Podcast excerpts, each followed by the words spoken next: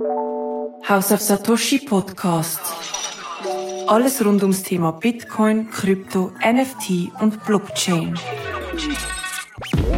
Bitcoin und Co. haben keine Use Case. Das höre ich immer wieder von den Kritikern. Es braucht niemand die Kryptowährungen. Ist es wirklich so oder ist es vielleicht nur das Gefühl, das man da hat im Disneyland Switzerland? Wir gehen heute auf Spurensuche. House of Satoshi Podcast. Willkommen zurück und schön bist du dabei, heute in der zehnten Episode. Mein Gast ist ein Kryptoaficionado, der Pascal Hügli. Er ist Buchautor, Dozent, Content Creator und eben auch digitaler Nomad. Seit über einem Jahr reist er durch die Welt und es hat einen Pakt, er geht nämlich weiter reisen.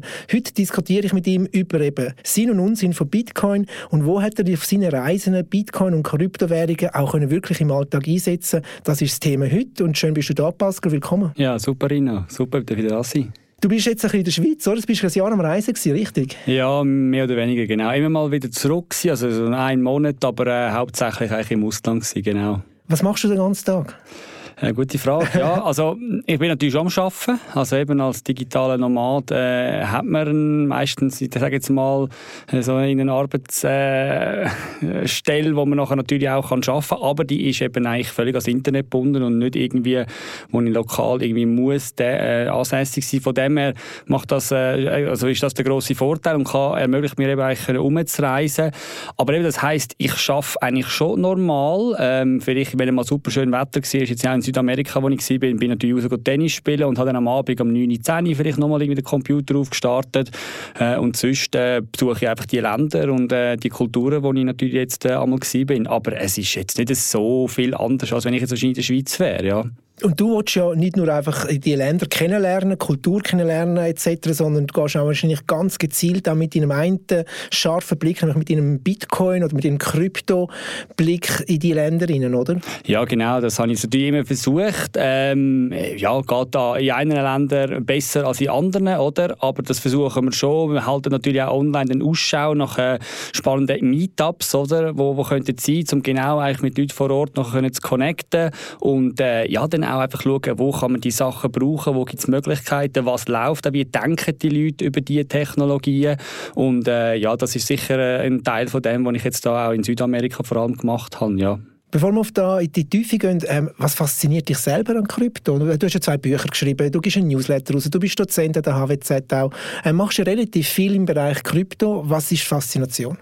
Äh, Faszination ist sicher so ein das, dass es in dem Sinn so ein bisschen, ich sage jetzt mal, über nationale Grenzen hinweg geht. Oder? Und es ist eigentlich eine grosse Welt-Community, oder? Und äh, von dem redet man immer so ein bisschen Weltoffenheit und all die Sachen, oder? Aber am Schluss, wenn ich so ein bisschen merke, in meinem persönlichen Umfeld, in meiner Familie, sind schon sehr sehr viele, man könnte sich in zynisch sagen, so einen Schrebergarten denken, man schaut nicht über den Tellerrand hinaus, oder? Und in dieser Kryptowelt ist es einfach schon ein bisschen, sage jetzt mal von Grund auf, in dem Sinn global, oder? Es kommen da wirklich die verschiedensten Kulturen zusammen, weil eben auch Technologie, wie wir nachher noch ein bisschen anschauen können, eben global und in dem Sinn auch erlaubnisfrei und einfach äh, öffentlich und, und, und eben ähm, dezentral ist und, und das macht es eigentlich nachher prädestiniert, eben eigentlich über den ganzen Planet verteilt sein und so kommen logischerweise nachher die unterschiedlichsten Kulturen, Menschen zusammen, zusammen und das fasziniert mich fast am mhm. meisten. Oder? Und vor allem auch eigentlich etwas gerechtes, weil jeder Mensch, egal was für eine Nation, was für eine Hautfarbe etc., hat Zugang zu dem. Es gibt keine Zensur sozusagen.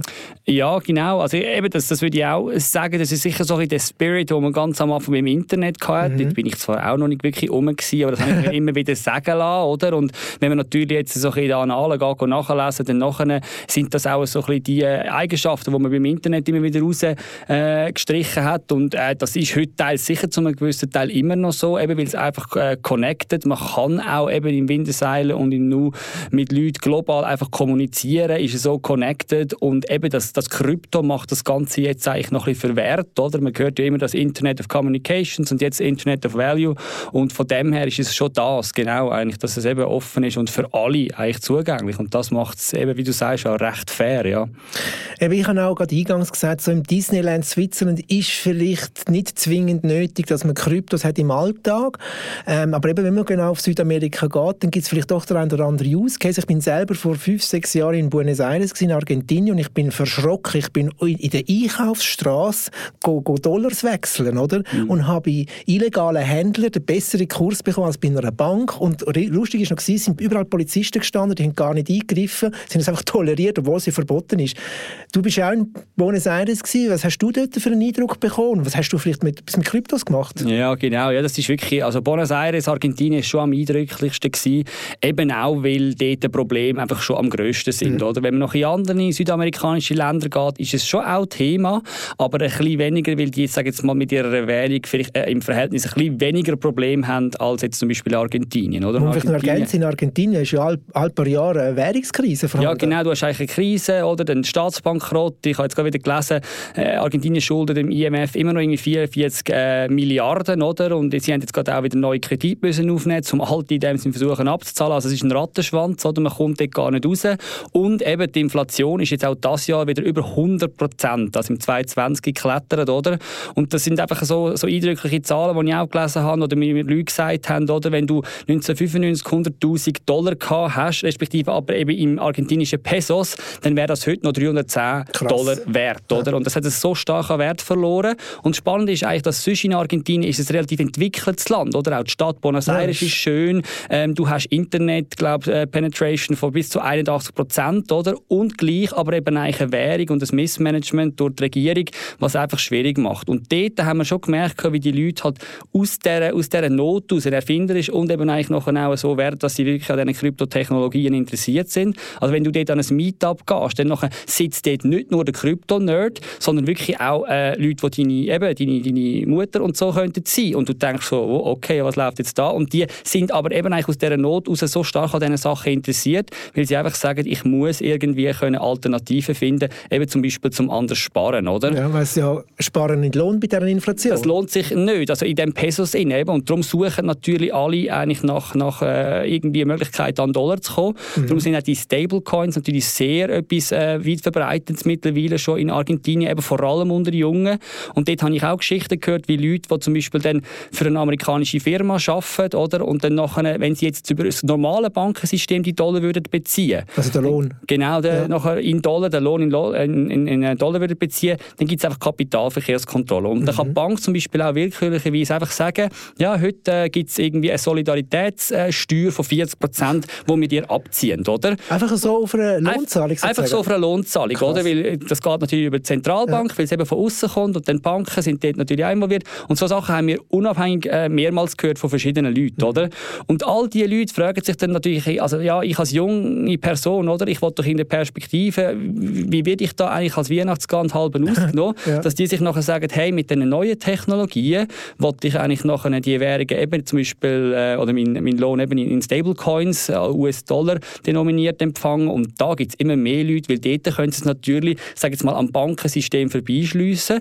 Und, und eben, es ist ganz ein anderer Bezug, den man zu dem hat. In der Schweiz würden alle sagen, uh, das ist also am Stab vorbei, ist etwas gefährlich, es ist illegal und so. Und dort merkst du einfach, die Leute äh, eben sind viel zu stark enttäuscht vom ganzen System, auch vom Staat selber, dass sie dem nicht trauen. Und es ist auch nie etwas wirklich Verbotenes. Also es macht einfach wie jeder. Und eben, ähm, ja, es ist so, der Staat, du hast es ja gesagt, Polizei und so, die, die äh, tolerieren so Sachen, weil sie das selber natürlich auch machen, oder? Weil sie genau wissen, äh, das System ist eigentlich fehlerhaft, oder? Also ich kenne auch einen Geschäftskollegen, der hat ähm, Programmierer in Buenos Aires in Argentinien und die zahlen die mit, mit Bitcoin. Hm. Und wie ist denn das jetzt im Alltag? Ähm, ich habe mich damals, als ich auf Buenos Aires gegangen bin, eben leider nicht auf das geachtet, bin noch nicht so draus gekommen Bitcoin und mit dem Thema noch nicht so beschäftigt. Aber wie ist das jetzt heute? Also ist das einfach, wenn du eben den Lohn in einen Stablecoin oder in Bitcoin oder was auch immer bekommst, nachher irgendwie musst du gleich dein Brot kaufen und deine, Milch äh, deine Miete zahlen? Ja, genau. Also das ist äh, immer einfacher, ähm, genau, weil du natürlich auch mittlerweile äh, verschiedene Exchanges hast, oder, wo das kannst drüber machen und die sind irgendwie lustigerweise dann auch wieder toleriert, oder, weil ja. die drucken dann auch das Wenige, was sie müssen abgeben eigentlich dann wieder an den Staat ab und darum toleriert man das und das heißt, du kommst eigentlich als Argentinier gut wieder raus und, und rein, oder, wenn du jetzt zwischen argentinischen Pesos und Dollar musst wechseln, oder? Und eben für mich selber ist es auch extrem spannend im Alltag, dass wenn ich jetzt nicht reingekommen wäre und es gäbe die zwei Kurse, wie du ja vorher auch gesagt hast, also der Blue Dollar, der Blue Dollar Rate, das ist so der gute Kurs, da kommst oder? du das Doppelte über für ja. deine Dollar an argentinischen Pesos, oder? Und als Tourist und, und einfach sonst willst du natürlich den Kurs bekommen, weil es ist alles eigentlich nur die Hälfte so teuer, wie es eigentlich sollte sein, oder? Oder es eigentlich ist. Und, und nachher ähm, habe ich mir gefragt, ja, wie mache ich jetzt das, oder? Ich habe jetzt keine physische Dollarnoten mitgenommen in einem Köfferli, oder? Das wäre wahrscheinlich am Flughafen auch nicht gegangen. Und dann habe ich einfach mal in Chats und eben so, wo wir dort Leute getroffen haben, nachgefragt und die haben mir gesagt, ja, wir können das so machen, ich treffe die und nachher werden wir eigentlich wahrscheinlich über US-Tron oder beispielsweise Binance oder in seltenen Fällen haben wir auch Bitcoin genutzt, oder? Mhm. Wo ich ihnen eigentlich das Geld sozusagen eben gerade über Kryptos äh, auf ihre Wallet überwiesen haben und sie haben nachher noch ihrem Bankomat eigentlich Geld rausgelassen und mir nachher die Pesos zu dieser viel besseren Rate eigentlich gegeben, oder? Und dort ist für mich wirklich eigentlich Krypto die Lösung gewesen, weil ohne die wäre ich gar nicht an das angekommen, weil eben die physischen Dollar hätte ich gar nicht können mitbringen und das ist von dem her spannend gewesen. Sie sind zufrieden gewesen, oder? Und wenn sie es dann wieder gebraucht haben, haben sie es wahrscheinlich auch über, über die Exchange, wo sie angemeldet sind, wieder können auch umwandeln oder halt einfach auch in Dollar wieder Sachen direkt zahlen. Das ist für sie auch äh, in dem Sinn spannender, oder? Aber so hat das eigentlich relativ gut funktioniert und ich kann auch nicht müssen irgendwie eben auf irgendwelche schäbige Strassenecken mich mhm. einladen, irgendwie in den Keller, aber mit jemandem, wo ich nicht genau weiß.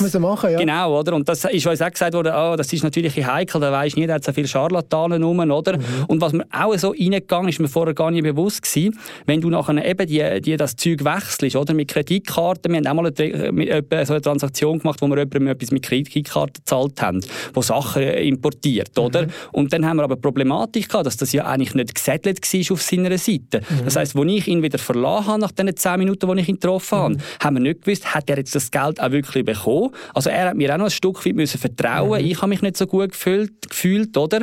Und beim Krypto ist es halt wirklich spannend gewesen, weil das über Blockchain direkt, du hast eigentlich Instant Settlement, oder? Mhm. Also du hast wirklich, wenn er es mir schickt und er mir noch die Sachen gibt, sieht er auf seinem Wallet und das weiß, er weiß, das ist jetzt vonstatten gegangen, das ist auf meinem Wallet und wir können wieder getrennte Wege äh, gehen mhm. und es ist eigentlich in dem Sinn alles gelöst und eben das, das Instant das Settlement, Instant, ja. das ist mir auch so reingegangen, wo ich einfach müssen sagen, das merkst du in der Schweiz nicht, dass eben Kreditkartentransaktionen, dass die eigentlich nicht sind, oder? Ja. Und das ist schon auch mega spannend gewesen, ja.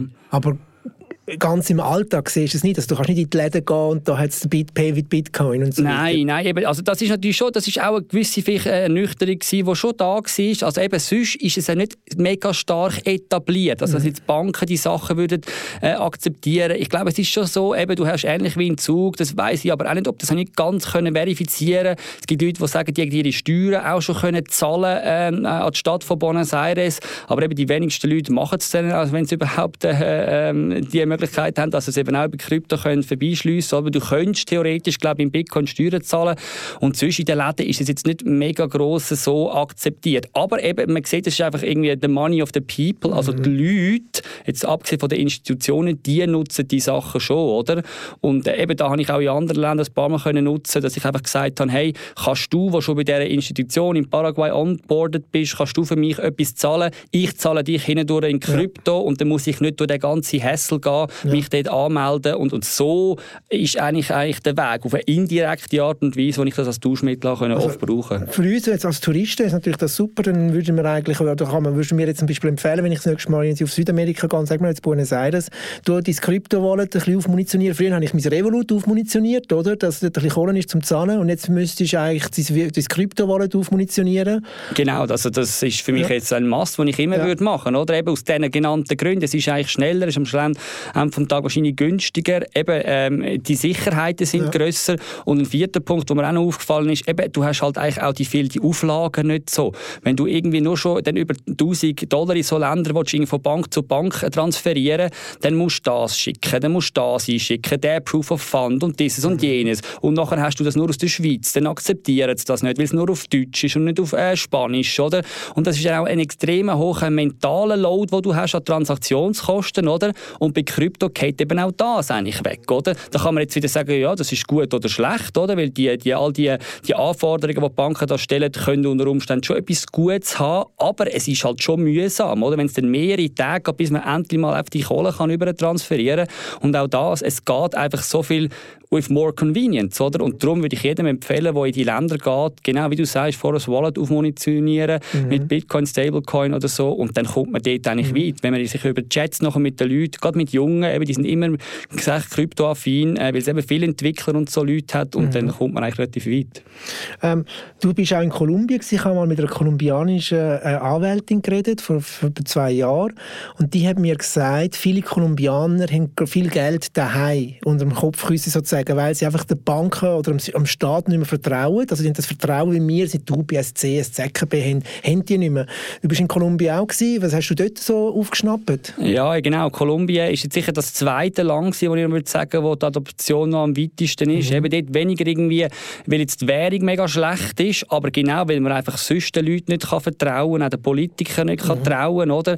Und das ist mir immer vor Augen geführt worden. Also eben, es sind in Paraguay zum Beispiel noch Wahlen gewesen, oder? Und plötzlich, zwei, drei Tage vor der Wahl, hat das Wahllokal brennt. Und die haben das alle prophezeit, kann man schauen, es wird wieder passieren. Mhm. Und es ist prompt passiert, oder? Und das sind einfach so Sachen gewesen, wo ich muss sagen, krass, also eben, das, das, da, da kannst du einfach den Leuten um dich herum, den Politikern, den Bankern, all den Leuten nicht vertrauen. Und darum kann ich das mega nachvollziehen, dass man sagt, hey, ich versuche von, der, von, dem, von dem Risiko, das ich habe, die Gegenpartei, oder, wo so willkürlich ist auch, äh, dass ich da rauskomme und dann macht es mega Sinn. Und ich denke eben, wenn man natürlich noch ein Bitcoin und man weiß, von was man äh, redet und was man auch macht, würde ich unter Umständen sagen, ist das unter Umständen sicherer, als eben irgendwie Banknoten unter dem Kopfküsse haben, ja, sicher, wo irgendwie ja. auch, wenn man dann plötzlich Wasser drüber leert und so, sind die futsch, oder? Und bei Krypto kann man es ja heute eigentlich mit einem Multisignature relativ gut absichern, sich die Zahlen noch merken und dann ist das extrem mhm. schwierig, dass da irgendjemand, der dann nachher würde die klauen, die könnte auch klauen, oder? Also von dem her, ich glaube, das wird, das wird Zukunft haben in so Ländern, oder? Du hast jetzt gerade das Fachwort eingebaut und ich möchte eben immer schauen, dass wir äh, möglichst viele Leute abholen, die eben die Fachwörter noch nicht kennen. Genau. Multisignature genau. hast du erwähnt, ganz Gen kurz. Ja, ganz kurz, vielleicht einfach das, ich sage jetzt mal, du kannst einen Bitcoin eben verwahren selber und du kannst das aber nachher, du musst meistens so ein Passwort haben, sage ich, um die wieder äh, können weitersenden und mit einem Multisignature, also eigentlich mehr als nur eine Signatur, musst du eigentlich mehrere Passwörter haben. Das kann zwei von drei sein oder irgendwie drei von sechs oder einfach die verschiedenen Kombinationen, dass du eben eigentlich nicht nur eine Person die, die, die, die äh, Kryptos nachher kann bewegen kann, sondern dass es eigentlich mehrere äh, Keys, also Schlüssel müssen sein und das ist alles, was Multisignature ist. Hast du ein besonderes Erlebnis jetzt in Südamerika, wo du gesagt hast, oh krass, das ist jetzt faszinierend oder eindrücklich, wo du einfach nicht auf dem Radar gehabt hast? Ähm, also ich muss schon sagen, eben in Kolumbien, Bogota, äh, bin ich an der, an der Ethereum-Konferenz, ja. DEFCON. Die ist ja recht gross. Ich habe gewusst, dass die gross ist, aber dass sie so gross ist, das hätte ich nicht das erwartet. so oder? gross? Also das sind äh, in einem Saal innen, eben sind da gut und gern 15'000 Leute gehockt und, und haben eigentlich irgendwelche Developer zugelassen, oder? Und es sind jetzt nicht Themen gewesen, wo du musst sagen, super hip, also mhm. irgendwie ein Influencer, der da auftritt und so, weißt, noch eine Show ja, macht ja. und so. Das sind wirklich langweilige Developers auftreten und die Leute haben alle zugelassen, obwohl ich, wenn ich nachher geredet habe, lange nicht alle alles verstanden haben. Oder? Ja. Aber die Faszination für die Technologien, auch die Chancen und all die Sachen, die die Leute mit dem eigentlich sozusagen verbinden und assoziieren, das hat mich schon recht beeindruckt und äh, eben gerade zu der Zeit, wo wir jetzt hatten, wir sind ja eigentlich im Bärenmarkt mhm. Rein, wo man könnte erwarten Ja, du bist ja auf dem High gegangen, bei 68 Genau, gegangen, und, und, jetzt komme ich zurück, wo, oh, wo alles... zum Glück gehst du wieder. Genau, ich hoffe, hoffentlich läuft das nicht in die andere Richtung. Eben, und für das bin ich einfach mega beeindruckt. Ich habe gedacht, ja, das könnte sein, dass da gar nicht so viele ja. Leute kommen. Aber das war pumpenvoll ja. und du bist in jedem Saal, wo du irgendwie reingekocht bist, am Boden gehockt. Und, also das hat mir schon gezeigt, also die Leute haben ein extremes Interesse und das ist, das ist un Vielleicht ist es, weil du vorhin auch jetzt mal erwähnt, viele junge Leute und so weiter, eine riesige Chance. Man hat natürlich noch nie so einen einfachen Zugang gehabt in eine neue Technologie, zu Geld, äh, zu digitalem Geld, weil die haben ja alles Handy, oder? Oftmals vielleicht kein Bankkonto, das wissen wir ja nicht, aber vielleicht auch One-Bank. Genau. Und ist ja für junge Leute vor allem, wie du sagst, vielleicht die Perspektive schwierig ist, eine riesige Chance, jetzt eigentlich so Wohlstand aufzubauen. Genau, also es ist wirklich den Wohlstand aufzubauen, oder, wo man, wo man da sieht, weil wenn man sagt, ja, wenn die Welt weiter wächst, oder, dann fließt da mehr rein, oder, und der Überzeugung bin ich auch, dass langfristig eben, das wird ähm, äh, also äh, eine Industrie mehr von mehreren äh, Billionen Marktkapitalisierung, mhm. oder, wenn eigentlich all die Use Cases sich immer mehr etablieren werden, oder, und von dem her, glaube ich, ist das eine mega Wohlstandschance für die Junge, wo wir auch sagen, hey, also auf meinem konventionellen Bankkonto komme ich eh nicht mehr über, mhm. Aktien sind teils halt auch schon recht hoch bewertet, Immobilien Brasilien ist auch extrem schwierig, irgendwie an überhaupt da etwas anzukommen, oder? Jetzt geht in unseren Breitengraden, oder? Und einfach auch sonst die Flexibilität, die du bekommst. Also wir haben gefühlt auch jede Person, die wir damit geredet haben, äh, lebt remote, oder? Mhm. Arbeitet remote und macht die Arbitrage zwischen verschiedenen Ländern, wo du eben auch wieder kannst optimieren und du lernst halt einfach so viel. Dein globale Netzwerk ist wahrscheinlich unbezahlbar und, und das merkt man einfach so ein bisschen, ja, das sind extreme Chancen, die das Krypto bietet, ja. Ein bisschen kritisch gefragt, bist du vielleicht nicht auch in einer Bubble am Reisen dort, dass du natürlich gezielt mit digitalen Nomaden, gezielt mit so Crypto-Nerds in Kontakt kommst und vielleicht gar nicht immer die Stimme hm. vom, vom, vom, vom Volk, vom einfachen Mann und Frau Völlig, kannst. völlig, ja, ja, nein, eben, und das haben wir auch teils versucht. Ich bin natürlich meistens überall auch mit anderen Jungen Fußball spielen, ja. einfach Sachen, die ich sowieso gerne mache. Ja. Und wenn ich dort mal dann erwähnt habe, ich bin im Bitcoin- und Kryptobereich unterwegs, dann haben viele, auch Junge, gesagt, oh, das ja, wissen wir nicht. Oder eben die Vorbehalte, ah, nein, energieintensiv mhm. oder oh, äh, preisvolatil und so. Und, und das ist völlig so. Also da, da dürfen wir überhaupt keine falschen Illusionen machen und so. Oder auch in diesen Ländern ist die Adoption jetzt immer noch nicht riesig, oder? Eben, und von dem her, aber man merkt einfach, eben für die Leute, wo, wo sich die, die ähm, Strapazen auf sich nehmen um sich mit dieser Technologie ja. fit zu machen, das, das hat sicher Chancen, mhm. aber es ist immer noch ein grosser Teil, wo das nicht ist, oder? Interessant ist ja, ähm, aus Brasilien kommt ja die Challenger Bank Nubank, das ist für mich die grösste, spannendste Challenger Bank. Und die hat, glaube ich, diesen Sommer ähm, auf, ähm, wie sagst du, ein Krypto-Offering angeboten. Also man kann ab dem Sommer auch Kryptos kaufen. Und ich habe gelesen, innerhalb von drei Wochen schon eine Million Kundinnen und Kunden mhm. auf dieser Applikation drauf. Oder? Ja, das ist, das ist gewaltig. Also das ist, äh, Brasilien wird wahrscheinlich auch, äh, wenn wir jetzt dann vielleicht noch eben Predictions kommen, ja. das habe ich gerade gelesen, gehabt, wahrscheinlich 2023 das Land sein, wo wahrscheinlich jetzt eigentlich sicher prozentual oder und vielleicht dann sogar in absoluten Zahlen einfach äh, am meisten Krypto, ähm, ja wie sagt man, Bekehrte hat oder wo diese ja. Technologie auch offensichtlich nutzt, weil auch ja. dort eben, ist genau das gleiche Problem. Die Währung ist jetzt nicht über alle Zweifel erhaben, das politische System ist nicht so gut und äh, die Leute äh, ja, sind einfach sowieso offen für so Sachen. Ja, ja. Und sehr stark auch eben unbanked, oder? Ja, genau. Ähm, du hast mir mal eine Geschichte erzählt, du hast ein Buch geschrieben, ganz am Anfang, vor, vor vier, fünf Jahren, «Ignorieren auf eigene Gefahr». Ja, oder? genau. Der, der, der, Titel ist so perfekt, der passt jetzt noch, wenn ich es bei der Schweizer Banken herhebe, hey, ja, genau. ihr, ihr verpasst vielleicht etwas, eine riesige Chance.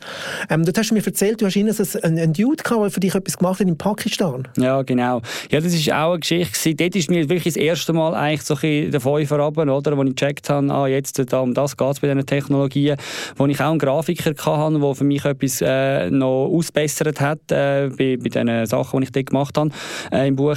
Und, und eben den habe ich nachher auch zahlen Das sind irgendwie 300 Dollar, glaube ich, mhm. wenn wir recht entsinnen, oder? Und wir haben den über PayPal zahlen. Das hat nicht funktioniert. Das Geld ist wieder zurückgeschickt worden und ich habe eine Fee zahlt gleich von fast 49 Dollar, oder? Das sind nur irgendwie 251 zurückgekommen. Und ich dann auch müssen sagen, ja, das ist ein cooler Service, oder? Für etwas, was nicht geklappt hat, oder? Und das wird einfach an, an irgendwelchen Korrespondenzbanken liegen geblieben sein, oder? Und nachher habe ich auch gedacht, und das ist mir am Anfang gar nicht in den Sinn gekommen, oder?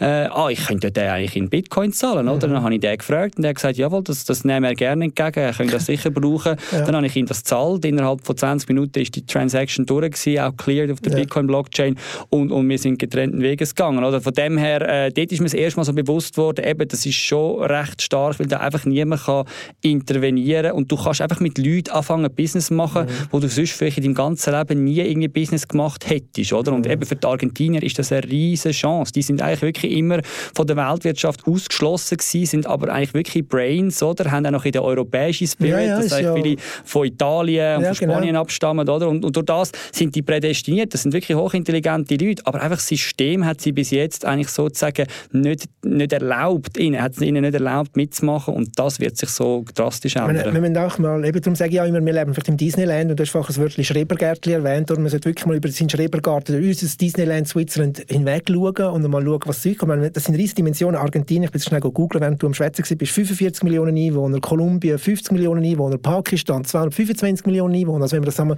zusammenzählt, das sind Hunderte, das sind Milliarden von Menschen, die nicht in einer Demokratie leben, in einem Land Land wie die Schweiz, oder? Das ja, sind, ich habe ja. die Zahl noch nie ausgerechnet, müssen wir mal nachrechnen, wie viele Menschen leben in so undemokratischen Nationen, oder? Also es ist, wenn ich mir recht entsinne, wirklich die Mehrheit ja. von Leuten, die mittlerweile eigentlich eben in autokratischen, ja. diktatorischen Staaten leben, oder? Und eben einfach die Privilegien nicht haben, die wir äh, da geniessen. Und darum äh, ist, ist, ist, das, wie du am Anfang gesagt hast, die Technologie ist eine, die ausebnet, die, die Chancen bietet, die eine Fairheit, eine Fairness bringt, oder? Und, und das ist, glaube ich, unbezahlbar, genau. Und darum eben finde auch ich eigentlich immer wieder dabei, ähm, ähm, wo ich sage, ja, das ist einer der Aspekte, warum ich der, mich dieser Welt will, will widmen will. Es gibt andere Aspekte, finanziell ist sicher auch ein Aspekt, oder? Das kann man nicht weglügen, Klar, oder? Äh, aber, aber das ist äh, eigentlich das Schöne, dass das alles in sich vereint, oder?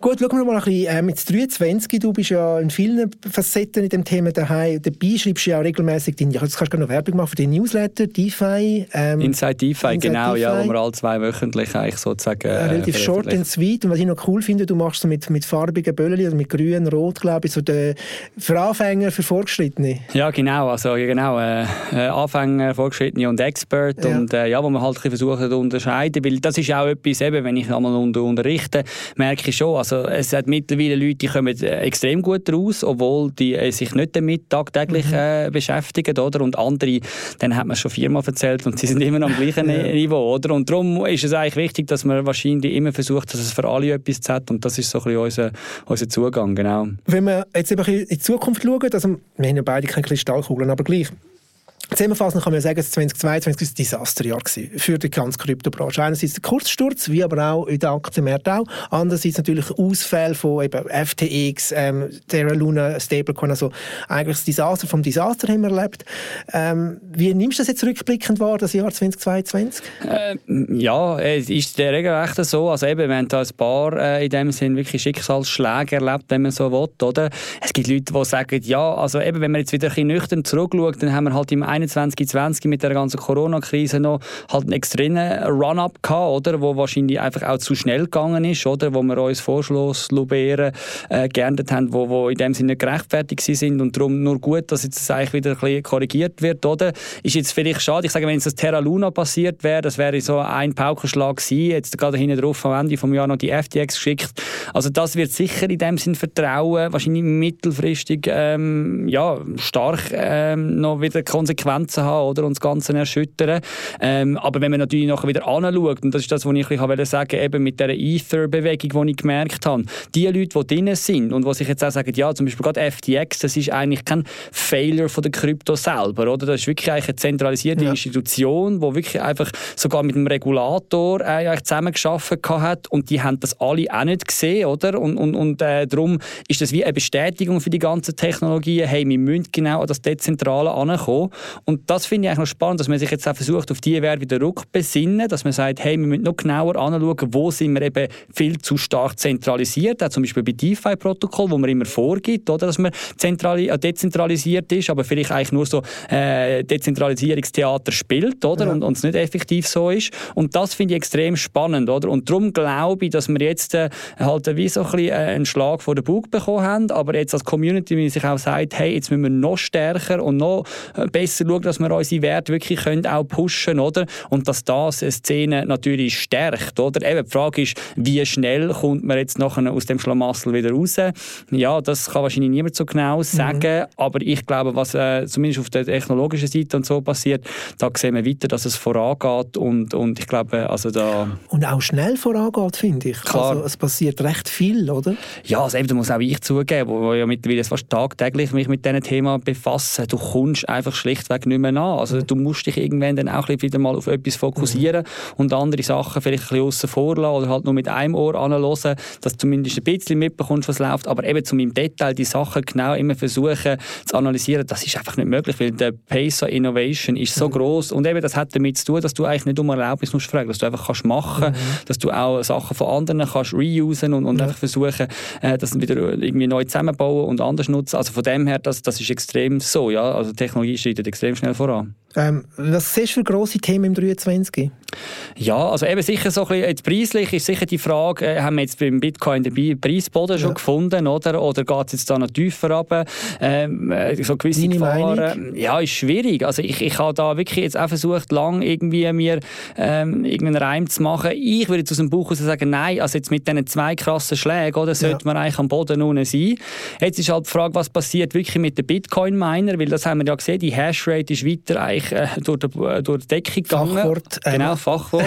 eigentlich die Gesamtrechenleistung, die man am Bitcoin-Netzwerk ja. gibt, damit man es aufrecht behalten und sicher behalten, also die Energie, die das Netzwerk ja. braucht, die ist kontinuierlich gestiegen. Ja. Das heißt, immer mehr Leute sind am Netzwerk interessiert, eben eigentlich zu meinen, also die Bitcoin neu zu schürfen mhm. oder, und die Energie zur Verfügung zu stellen, während der Preis eigentlich runter ist. Und das ist halt die Frage, da, da gibt es immer eine größere Konkurrenz, werden da noch gewisse äh, so Schürfer und Miner kommen, die werden müssen wieder vom Netz äh, mhm. gehen oder? und dann irgendwelche Bitcoin-Bestände auch noch liquidieren, was den Preis nochmal könnte äh, abtreiben oder? Also das ist so ein bisschen eine andere Frage. Oder eben jetzt mit FTX gibt es da noch weitere Firmen, die irgendwie bis jetzt noch nicht äh, offengelegt haben, dass sie auch sehr schlecht davon betroffen ja. sind und darum es auch nochmal zu Zwangsliquidationen mhm. kommt und dann eben, dass der Preis auch nochmal könnte tiefer treiben. Wenn die beiden Sachen aber ausbleiben, dann würde ich sagen, sind wir eigentlich mittlerweile am Boden angelangt mhm. und, und wahrscheinlich eben so ein bisschen schleichend, dass es im 2023 jetzt nicht gerade wieder auf 60'000 ja, raufgeht, ja. aber dass wir vielleicht plötzlich wieder bei 30'000 ja. sind, oder? Und wir sehen, hey, es hat sich wieder, äh, also wieder eine gewisse Stabilität eingesetzt, oder? Jetzt sagen wir mal gegen. Und äh, ja, das, das ist sicher so die Frage dort, sonst würde ich sagen, eben, was das Thema ist, das ich ein bisschen äh, verfolge, äh, sind die ganzen Second Layer Technologies.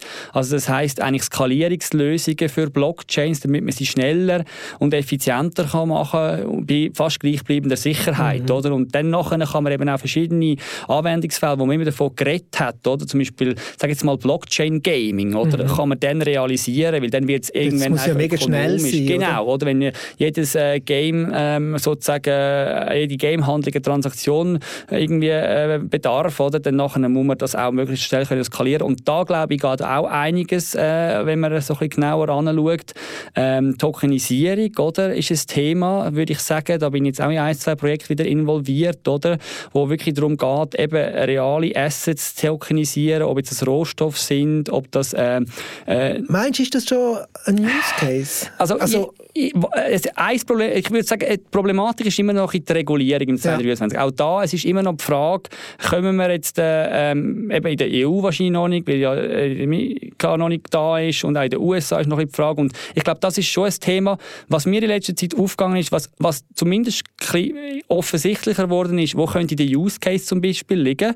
Früher habe ich auch schon vor drei, vier Jahren versucht, irgendwie mit einem Projekt mitzuarbeiten, wo man zum Beispiel irgendwie Gold tokenisieren ja. Und dann will man das tokenisieren und dann sagt man, was macht man jetzt mit dem ja. Token? Ja, schön, den kann man nachher heben, ja, zahlt vielleicht noch Gebühren drauf, das will niemand. In dem, dass du jetzt aber DeFi-Protokoll hast, die eigentlich wirklich laufen, weißt du, so Kreditprotokoll, ja. wo man Sachen auslehnen kann, ja. Uniswap, wo man ja. darüber äh, handeln und so, dass man sagt, die Token könnte man nachher die zum Beispiel brauchen als zusätzliches äh, Collateral, also als mhm. Besicherung, oder? Mhm. Wo man beispielsweise auch einen okay. Stablecoin könnte damit besichern und nachher kann eigentlich ein Issuer eben sozusagen an dem verdienen, dass er zum Beispiel eben Liquiditätsanbietungsgebühren bekommt für den Coin, den er dann zur Verfügung stellt, wo er eben zum Beispiel seine, ich weiß nicht was, äh, Erzmine tokenisiert hat und er hat dann einen Revenue Stream, oder? Und das ist das Problem, das ich mit dem DeFi, die Verknüpfung von mhm. dem, mhm. und ich glaube 2018, 2019, wo man das erste Mal mhm. hat so Sachen tokenisieren, ist das noch nicht gegeben und das sehe ich jetzt, dass es zu dieser Verschmelzung okay. kommt, immer mehr zwischen DeFi und Tokenized Assets und das könnte zum Beispiel dort einen Schub geben, aber du hast schon recht, also mit der Regulierungsfrage, ob jetzt das 2023 schon gelöst ist, mhm. mh, aber ich glaube, man muss sich ja frühzeitig sich mit so Themen beschäftigen, dass man dem parat ist, wenn es genau. in der Mainstream in Breite kommt. Vielleicht für die, die Tokenisierung ähm, möchten noch ein verstehen, eine Folge zurückspulen. Letzte, Serie, äh, letzte Episode ist mit dem Nicola Black, CEO vom Aktionariat, da haben wir über Tokenized Shares, also tokenisierte Aktien geredet. Kommen wir zum Schluss, wir sind schon über 30 Minuten, aber ist jetzt egal. Ähm, Du redest so viel und so schnell. Also dich kann man nicht, du hörst, ich glaube, seine Podcasts alle doppelte ja, Geschwindigkeit. Ja, das wahrscheinlich, darum rede ich so schnell. ja, genau. alles selber so hören, ja. ja. Also ich glaube, der Podcast kann man nicht in doppelter Geschwindigkeit reden, äh, hören. Ähm, ähm, jetzt habe ich jetzt fragen. Also, Tokenisierung, das findest du ein spannendes Thema. Ja.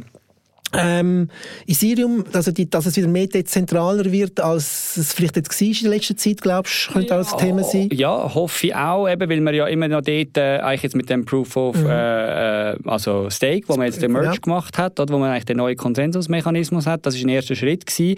Und, und da braucht es jetzt eigentlich noch, noch die Möglichkeit, dass man die Ether, wo man jetzt ein Protokoll tut, staken, also ja. zur Verfügung stellt, dass man die auch, kann auch abziehen kann. Das kann man bis Stand heute noch nicht, also man hat das einfach mal gestaked und jetzt äh, muss man das einfach einfach in dem Sinn dort rumliegen lassen. Und da ist jetzt auch vor ein paar Wochen rausgekommen, dass man das jetzt versucht eigentlich zu priorisieren als Ethereum Developer, oder? Mhm. Und das wäre natürlich dann auch, ich sage wieder, ein grösserer Boost im 2023, wo, wo zum Beispiel die Ethereum Community dann könnte ein bisschen boosten, wo potenziell auch der Preis wieder ein bisschen könnte ankurbeln, jetzt von Ethereum beispielsweise, mhm. oder? Wenn das wirklich kommt. Und das ist eigentlich auch vorgesehen für Ende mhm. Jahr 2023, ja. Mhm. Spannend. Vielleicht noch als Tipp, also kein Financial Advice für alle Zuhörer draußen. Ähm, wie, oder was nicht empfehlen, wie tust du anlegen? Bist du nur Bitcoin-only, was ich nicht glaube, oder doch? Oder wie sieht so das Pascal Hügel portfolio ja. aus? Also es, es, ist schon eher Bitcoin-lastig, weil ich einfach sage, eben, ich, ich, ich trade nicht, ich investiere ja. und dann habe ich immer so den Approach, wenn man mir jetzt eine Pistole an den Kopf anhebt und sagt, du kannst eine Kryptowährung halten, welche haltest du ja. für die nächsten zehn Jahre und du kannst nicht vorher verkaufen. Und dann sage ich halt schon, ja, da bin ich wahrscheinlich mit, also mit Bitcoin fahre ich da eigentlich am besten, weil ich glaube, es ist nach wie vor sicherste Netzwerk ja. und es hat einfach den, den Use Case auch in der, der geopolitischen Umfeld schon fast, makroökonomischen, mhm. oder? Und dann Ethereum, ein zweiter Teil davon, will ich einfach sagen, es ist das zweite Netzwerk, mhm. ernst äh, zunehmende Netzwerk, oder, wo viel drauf läuft, wo, wo, wo auch schon so ein bisschen, ähm, sag jetzt mal, eine gewisse Adoption erreicht hat, wo vielleicht nicht mehr gerade morgen verschwindet, oder? Und dann ist natürlich auch ein Teil von dem in Ethereum und das dritte ist dann vielleicht noch so ein bisschen eben, was ich erwähnt habe, die Second Layer Solution auf Ethereum, wo ich einfach denke, wenn ein nächster Bullrun wieder kommt, einfach wie ich jetzt sehe im Bärenmarkt, mhm. wie viele Leute eigentlich jetzt auf diesen Technologien versuchen, ähm, Sachen weiterentwickeln, dass das auch könnte dazu führen, dass der ein oder andere von diesen Second Layer Solutions dann könnte abgehen und, und darum bin ich dort eigentlich noch so ein bisschen investiert, aber das, das ist es dann auch schon, oder? Also mhm. will ich einfach wirklich eigentlich nicht gross traden. Eben, was ich immer mache, ist die Sachen direkt kaufen, ja. weil ich einfach ja. sage, eben jetzt mit der ganzen Börsenproblematik, ich will sie bei mir halten, all die Token, um eben einfach so das Gegenparteienrisiko nicht zu haben. Und, und dann äh, ist das für mich eigentlich okay, ja. Und wenn man es selber verwahrt, was ich auch mache, dann unbedingt ähm, irgendwie Folge 3 oder 4 hören, ähm, Folge 5 sogar mit dem Roland Stadler ähm, von Shift Crypto. Was ist wichtig, wenn man sein Kryptovermögen dort selber verwahren? Eigentlich etwas vom Besten, weil man, man hat wieder die Eigenverantwortung. Genau, eben, es kommt mit Verantwortung, ja. aber man hat die Eigenverantwortung und, und die ist Gold wert, würde ja. ich sagen. Ja. Hey Pascal, super viel Stoff, vielen Dank. Du gehst jetzt noch reisen, gell? Genau, ich bin äh, ab nächsten in Südafrika, das ja. nicht Südamerika, Südafrika, weil mir jetzt zu Ohren gekommen ist, dass in Afrika einiges läuft, oh. auch, auch wieder mit Bitcoin-Miner. Ja. Südafrika kannst du mit dem grössten Retailer mittlerweile äh, mit Bitcoin Lightning zahlen, oder? Also mit einem schnellen Netzwerk. Und das sind alles Sachen, wo mir jetzt eben zu Ohren gekommen sind, dass dort etwas läuft und das wollte ich auch wieder anschauen. Und äh, ja, darum bin ich äh, größtenteils in Afrika, sicher Anfangsjahr. Cool, immer neugierig. Äh, bleiben draußen auch immer neugierig, weil es ist so spannend die Welt. Pascal, vielen Dank, viel Spaß auf deinen Trips und ähm, wenn man möchte dich verfolgen, am besten auf LinkedIn und Inside DeFi, oder? Genau, Twitter, LinkedIn und Inside DeFi. Das könnt ihr auf der Showmarks unten lesen, ähm, oder unten, ihr seht es ja nicht, ähm, könnt ihr auf der Showmarks lesen, da sind die Links drin. Pascal, herzlichen Dank, dass du da bist und ein gutes 23. Super, besten Dank dir auch. So, das ist die zehnte Episode mit dem Pascal Hügli. Wie gesagt, alle Infos findet ihr ähm, auf der Website oder da bei, auf dem Podcast ähm, in den Showmarks. Danke vielmals fürs Zuhören. Ich wünsche euch ein gutes 23. Bleibt gesund. Bis bald. Ciao. House of Satoshi Podcast. Alles rund ums Thema Bitcoin, Krypto, NFT und Blockchain.